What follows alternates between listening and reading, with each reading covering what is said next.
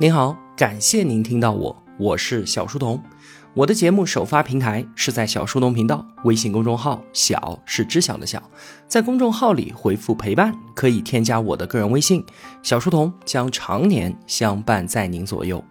我们正在解读《爱需要学习》，作者陈海贤。之前啊，我们在节目里面说，亲密关系就像是两个人共同生活在一所房子里面。房子提供归属感与安全感，但同时呢，它本身也是一种限制。原来啊，我们可以肆意的拥抱整个世界，现在呢，自由的范围就被房子给划定了。这所房子也代表着两个人的关系空间。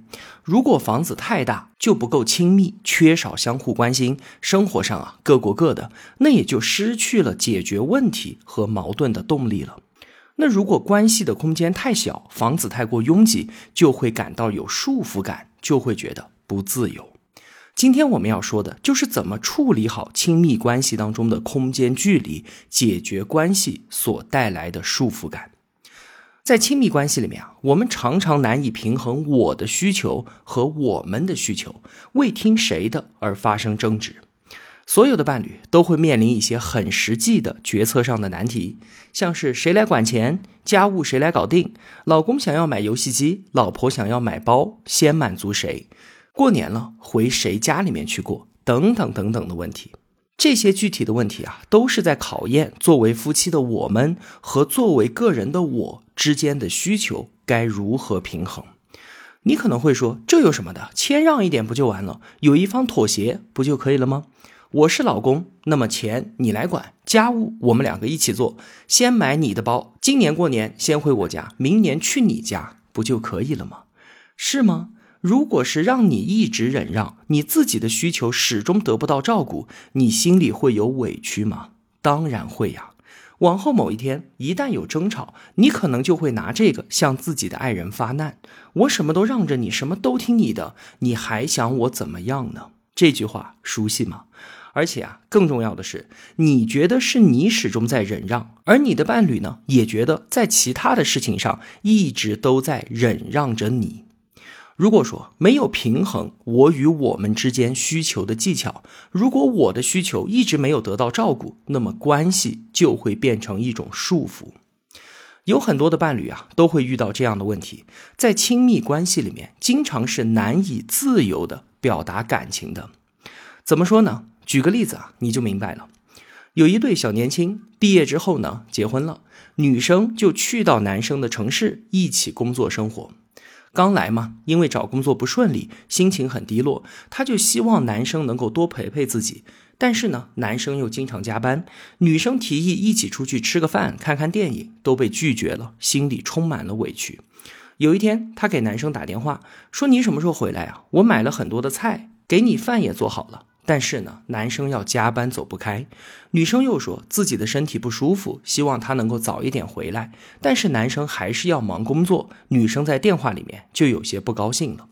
挂了电话，男生怕妻子发火，就和领导请假回家。但是请假的时候啊，被领导给批评了几句，说现在正是我们项目忙的时候，你怎么这么多事儿啊？到家之后，女生当然是很高兴了，但是男生看到她活蹦乱跳的就来气，说你又没有多大的事儿，我回来影响到工作，被领导给训了。女生的脸上笑容瞬间凝固，眼泪流了下来。对不起，打扰到你工作了，以后我都不会这样了。男生看到女生哭了，也开始内疚和道歉。但是啊，从这件事情之后，两个人都不敢再随意的说自己想说的话了，彼此都有了束缚感。表面上来看，女生想要更多的陪伴，而男生呢想要更用心的工作，这之间存在冲突。但其实啊，更大的束缚是他们很难向彼此表达出自己的情绪和感受。女生确实委屈啊，生病了想让丈夫回来陪自己，但是呢，回来之后被劈头盖脸的说了一顿。他没有说出自己的委屈，而是选择了道歉。男生同样也有委屈啊，但是因为妻子的伤心和道歉，他也没有完全表达出来。这就是关系的微妙之处，委屈之中夹杂着对于失去对方的恐惧，生气里面呢也夹杂着内疚，各自的感觉都闷在心里面。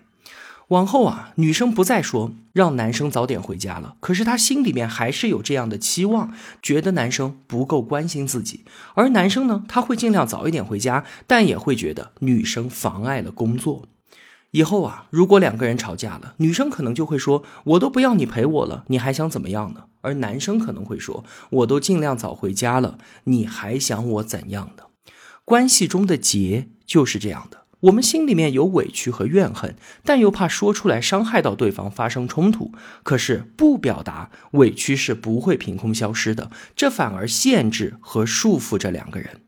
这是不是很典型的夫妻关系间的问题呢？这算不上多大的矛盾和冲突，但是啊，各自心里面都觉得委屈，都有怨恨。这些负面情绪在不断的积累，未来的某一个时间点上，因为一件小事情就会爆发成一次大的冲突。陈海贤说啊，有空间的关系不是不能发火的，而是发火了还能够和好。如果两个人都在小心翼翼的，结果反而是越走越远。那要怎么样才能拥有一个让人舒适的空间关系，不让关系再束缚到我们呢？重点来了。陈海贤教我们从亲密关系最重要的三个方面入手，分别是处理差异、接纳彼此以及尊重边界。一个一个来说啊，先看处理差异。可以说啊，亲密关系当中绝大部分的矛盾都源自于双方的差异。就有一位朋友，他问陈海贤说啊，说我和妻子刚刚结婚不久，就暴露出了太多的问题，比方说。我们一个喜欢社交，一个呢性格孤僻，一个大大咧咧的，一个谨慎小心。在一起的时候啊，一方觉得拘束，而另一方呢觉得太操心了，感情逐渐就在争执和不满当中消耗掉了。我该怎么办呢？这位朋友觉得他自己的感情问题就是因为和妻子性格上的差异造成的。我们常说嘛，爱好不同，三观不合，成长的原生家庭不一样，所以我们两个人在一起是没有办法好好过的。但是，真的是这样吗？可能我们已经忘记了，恋爱的时候，对方和自己的差异，往往就是最吸引我们的地方啊。我很自卑，但是他呢，看上去很自信；我很内向，但是他很开朗；我比较冷静，但是他热情满满。我们很多时候啊，都是希望和对方在一起，以此来补足我自己没有的那个部分。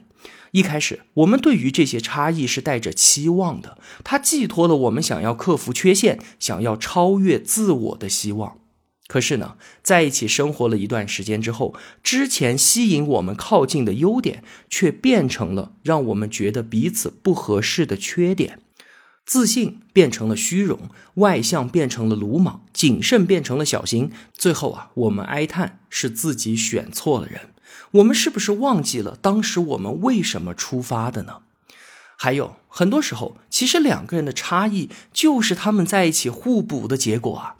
举个例子。有位妻子埋怨丈夫说：“他实在是太谨慎小心了。我喜欢尝试新鲜事物，带家人去没去过的地方旅行，但他呢，总是觉得这里危险，那里也危险。每次出门都要带一大堆的药，经常给我泼冷水。和他在一起啊，真是太累了。”而这位丈夫呢，也埋怨妻子说他特别粗心，啥都不管，什么都无所谓。有一次孩子半夜发烧，我去跟他说，他反而嫌我打扰他睡觉了，说这点烧有什么关系呀？其实呢，从他们俩的相互埋怨当中，我们也不难听出，他们俩的差异就是各自承担家庭责任的分工结果。丈夫的谨慎小心就补足了妻子的粗心，负责控制家庭的风险。有丈夫的细致考虑，妻子才能够去尝试更多新鲜的事物，大胆的探索，为家庭带来新的活力。所以啊，两个人的差异正是两个人相互配合、维持家庭正常运转的结果啊。夫妻埋怨对方什么都跟自己不一样，这就像是在同一家公司里面，市场部去埋怨风险控制部，说为什么他们和我们想的不一样。这其实就是分工配合的结果。有差异是必然的，关键是怎么处理好差异。办法是什么？就是理解和接纳差异本身。并且寻找到背后的共识和一致性。比方说，一对夫妻在争论孩子要不要学奥数，妈妈就觉得其他的孩子都在学，我们的孩子也不能落下，而爸爸却认为孩子还小，不要让他那么焦虑，还是以兴趣为导向，激发孩子长久的学习动力。他们说的都有道理，都没错。但是呢，谁也说服不了对方，越说越生气。那擅长处理差异的夫妻会怎么做呢？妈妈会说：“他们不是有免费的体验课吗？我们就先去试一试，看看孩子喜不喜欢，再做决定，怎么样？”丈夫也会说：“班也先不用报，买些书来给孩子先看一看，看看他有没有兴趣，我们再做决定，怎么样？”他们都说出了自己的意见，既没有完全放弃自己的观点，也不再固执的坚持，而是找出了一个两个人都能够接受的办法，找到某种共识，把这件事儿给推进下去。在这其中啊，有一个重要的技巧，就是很多人都会死死的坚守自己的立场，寸步不让，把发表自己的意见变成了一场辩论赛。情侣间不要这样。不要把对话变成辩论，而是要当做商量。辩论是什么？它是封闭的，就是坚决不能让对方的观点影响到我自己。而商量是什么？它是开放的，是允许双方相互影响的。操作起来其实再简单不过了，就是我们每次说完自己的观点之后，加上一个后缀疑问，可以吗？好不好？妈妈说：“让我们的孩子去学奥数吧，别的孩子都在学，我们的孩子也不能落下，好不好？”爸爸说：“孩子还小，不要给他这么大的压力，我们还是发掘一下孩子的兴趣，可以吗？”你看，彼此都在征求对方的意见，这就是商量。在这样的对话环境当中，双方都更容易的表达出自己的观点，并且啊，找到背后的共识，将事情往前面推进。这看起来非常的简单。但是我们要明白，这背后隐藏着一个深刻的道理，就是分歧并不重要。对于孩子的教育理念不同，有什么大不了的？这就像是我们俩的性别不同，头发长短不同是一样的，仅仅只是一种不同而已。它并不是冒犯，也不是争夺生存空间的战争。在明白了这一点之后，用商量的形式交流，最后同意了谁的意见，也都不是什么至关重要的事情了。这是第一个重要的议题：处理差异。第二个重要的议题呢，是接纳彼此。有一个段子说啊，有本书叫做《如何在三十天之内改变你的妻子》，一上市就卖爆了，一周就卖出去上百万册。可是后来呢，作者发现书的书名给拼写错了，原来应该是。如何在三十天内改变自己的生活？结果呢？书名订正了之后，一周只卖出去了三本。这虽然是一个段子啊，但却说明了在关系里面确实有太多的人都热衷于改变自己的伴侣，却很少有人能够成功。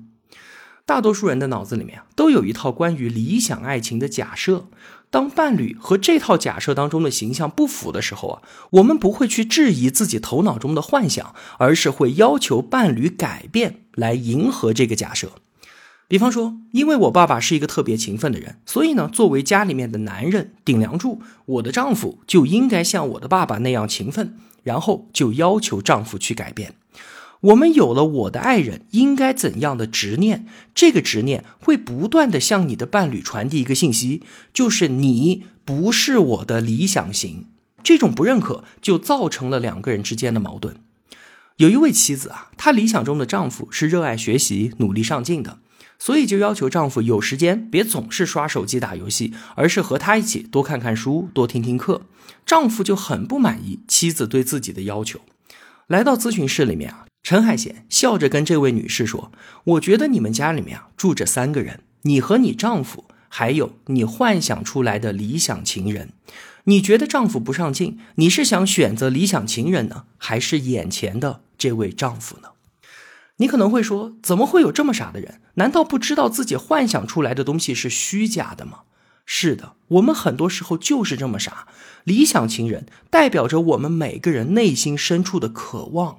如果放不下他，我们真的很难去接近和了解眼前这个真正的人。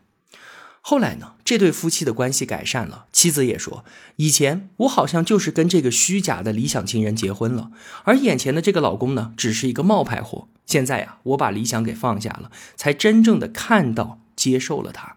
而当我真的接受了丈夫，他反而更愿意和我一起学习、看书，一起讨论和规划未来了。所以啊，如果你真的想让改变发生，那么首先是要从改变自己开始的，改变自己对于理想情人的执念。其次呢，是想要让对方做出改变，就请先试着接纳和认可对方。就拿刚才妻子要求丈夫上进来说，积极上进虽然被现代社会所推崇，但是啊，它真的就是一种人人都应该拥有的普世价值吗？其实，在关系里面，任何价值观都没有什么天然的正确性。积极上进并不比其他的价值取向更加的优越，也不会赋予我们改变对方的权利。话说啊，有一对夫妻，是丈夫嫌弃妻子不思进取。但是妻子却说：“我丈夫那个人实在是太焦虑了，家里面啊完全没有温馨的感觉。我工作已经够心烦的了，我不想在家里面还有一个老板来给我制定学习的 KPI。每当他唠叨我要看书学习的时候啊，我就很生气，我会故意去刷手机。其实我也不想看电视剧，但是我就是要以此来向他抗议。”陈海贤就认为，在亲密关系的逻辑里面。丈夫所倡导的积极上进和妻子的温馨放松其实是平等的，并没有孰好孰坏。一种价值取向是好是坏根本就不重要。放下自己的确定和坚持，关键是你要愿意，他也要愿意。很多时候啊，我们抗拒改变，其实抗拒的是什么？是抗拒对方对于我们自己的不认可。亲密关系到底要不要改变呢？当然要了，但是这个改变一定是自愿的，一定是心甘情愿的为彼此的付出。请问，结婚意味着什么？意味着两个人都要为彼此做出改变啊！如果没有的话，这就说明两个人在心态上根本就没有真正的走进婚姻的殿堂。有一对年轻的夫妻。丈夫呢，在结婚之前是大手大脚的花钱，没有一点积蓄。结婚之后呢，他就把吃喝玩乐都给戒了，变得很节省。妻子呢是个足球迷，原本丈夫一点都不喜欢足球，但是跟妻子在一起，自己竟然也变成了球迷。丈夫呢，原本是一个没有计划的人，经常是今天决定要出去旅行，拔腿就走了。而妻子很爱计划，明年要去哪儿，今年就会计划好。后来啊，受到丈夫的影响，妻子也不提前做计划了，反而觉得随性而为其实挺好的。妻子就说啊，找男朋友之前，我觉得一个人挺好，想干嘛干嘛，想去哪儿去哪儿，也不缺家人和朋友的陪伴。但是结婚之后，我发现找对了人，两个人比一个人要更好。其实呢，从刚才的描述当中，我们已经看到了。他们不是找对了人，而是两个人都愿意为彼此付出，把彼此变成了对的人。在亲密关系里面啊，我们并不害怕付出，也不害怕为了对方而改变。我们真正害怕的是自己的付出没有被看见和回应。这个时候，我们就会觉得委屈和怨恨，就会开始和对方斤斤计较。第三个重要的议题。是再亲密无间的感情，它也是有边界的。我们要尊重这个边界。在生活里面，当然到处都是边界。和陌生人之间保持半米的安全距离，这是相互尊重的边界。我们不能随便花别人的钱，别人也不能随便拿我们的东西，这是所有权的边界。别人的情绪、别人的隐私，那都是别人的。关系再怎么好，再怎么感同身受，我们也是无法替代的。那从陌生到熟悉，就是不断的划定边界的过程。比方说，刚刚认识的热心朋友在饭桌上邀请我喝一杯，这种邀请是希望和我拉近距离，我可以做出积极的回应，端起酒杯和他干一杯。这个时候啊，我就划定了一个更加亲近的边界。但是如果我说不好意思，我不喝酒，在我拒绝了之后，对方还要说你不喝就是不够意思。这个时候啊，就侵犯了我的边界了。我这个人极度讨厌这句话。如果谁和我坐在饭桌上说了这句话，那么不好意思，我们的关系也就到此止步了。所谓的边界，不是说不能靠近，而是在尝试靠近的时候，尊重彼此说不的权利。对于亲密关系也是一样的。在亲密关系里面啊，就有几种边界的纠缠不清，经常会给我们带来困惑。第一种是对方的心理活动，有一个场景啊，你再熟悉不过了，就是逛商场的小情侣，女生突然不高兴地说：“你刚刚是不是偷看旁边那个大长腿的美女了？”我没有啊，你看就看了，还抵赖干什么？在这个场景里面，女生想要的是什么？是男生在心里也对自己绝对的忠诚。但是啊，无论我们多想靠近彼此，对方的心理活动都是他们的边界，我们没有办法责怪，更没有办法去控制。如果说你想刺探对方的心思，伴侣说不了，你就不要再追问。如果实在不放心，可以这样说：你当然可以有自己的想法，我也不应该过问。但是我只是想确认一下，他是否会影响我们的关系呢？如果是你被伴侣刺探了，你要想到的是对方这么做背后他的需要是什么，然后不用告诉他你自己的想法，直接去回应需要就好了。亲爱的，我的内心需要有空间，但是我保证我的这些想法并不会影响到我们的关系，也不会影响到你在我心中的地位。哪怕是再恩爱的夫妻，他们之间也一定是有灰度的。陈海贤的老师就说自己结婚四十年，起码想过离婚两百次，掐死对方五十次。如果说啊，他们两个把自己想要离婚和掐死对方的念头都原原本本的跟对方说了，那么他们想要离婚和掐死对方的次数肯定是要翻倍的。我们都希望爱情它是完美纯净的，但是如果因此就觉得我有权利知道对方在想什么，并且我应该控制对方想什么，那么就是侵犯了对方的边界了。第二种不应该侵犯的边界是感情历史。恋爱了，肯定想知道对方的感情史嘛？我们想要以此来判断自己在对方心中是不是最重要、最特殊的那一个，确认对方是不是真的爱我。但是啊，如果我们问出了这个问题，对方拒绝了，就意味着触碰到边界了。这并非是什么不信任，而是他想要留有自己的空间，不愿意提及这些事情，很容易让人觉得是不够坦诚。但是啊，说到一些过往的细节，我们又担心会伤害到对方，那到底是说还是不说呢？陈海贤认为啊，在关系里面最重要的并不是坦诚，而是知道怎么去维护这段关系，守护好你自己的边界，不仅保护了自己，也保护了关系。所以，如果你的伴侣想要知道你的感情过往，而你不愿意分享的时候，你可以说：“我爱你，但是你并不需要了解我的所有，你只要知道我是全心全意的爱你就好了。”第三种不应该侵犯的边界是对方的原生家庭。有很多人对于这个是非常的敏感的，也有不少伴侣是通过贬低对方的原生家庭来贬低对方。比方说，他妈妈是一个很有控制欲的人，所以呢，他才会变成一个妈宝男。他的父母关系就不好，所以他对感情一直没有安全感。他从小就特别受宠，什么都能够轻易得到，所以呢，他对什么都不珍惜。每当有人这么说的时候啊，他的另一半往往是很生气的，因为对于原生家庭的忠诚是每个人的本能。你可以说我不好，但是请你不要说我的爸爸妈妈不好。如果伴侣不希望被这么说，那就不应该越过这条边界。就算伴侣是比原生家庭更加亲密的人，也不应该站到对方原生家庭的对立面。如果说你的伴侣说到这方面的话题让你不舒服，你可以这样说。亲爱的，那是我的过去，是我的家。虽然现在和你在一起，但是我还是希望你不要去评论他们，就像我也不希望别人来评论你一样。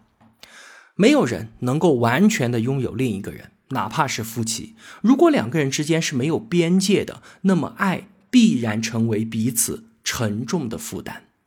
亲密关系的边界揭示了一个最基本的事实：我们是相爱的两个人，而不是一个人。我们有着不同的经历、不同的价值观和不同的心理感受，我们需要尊重彼此的空间。好了，今天的节目就是这样了。如果我有帮助到您，也希望您愿意帮助我。一个人能够走多远，关键在于与谁同行。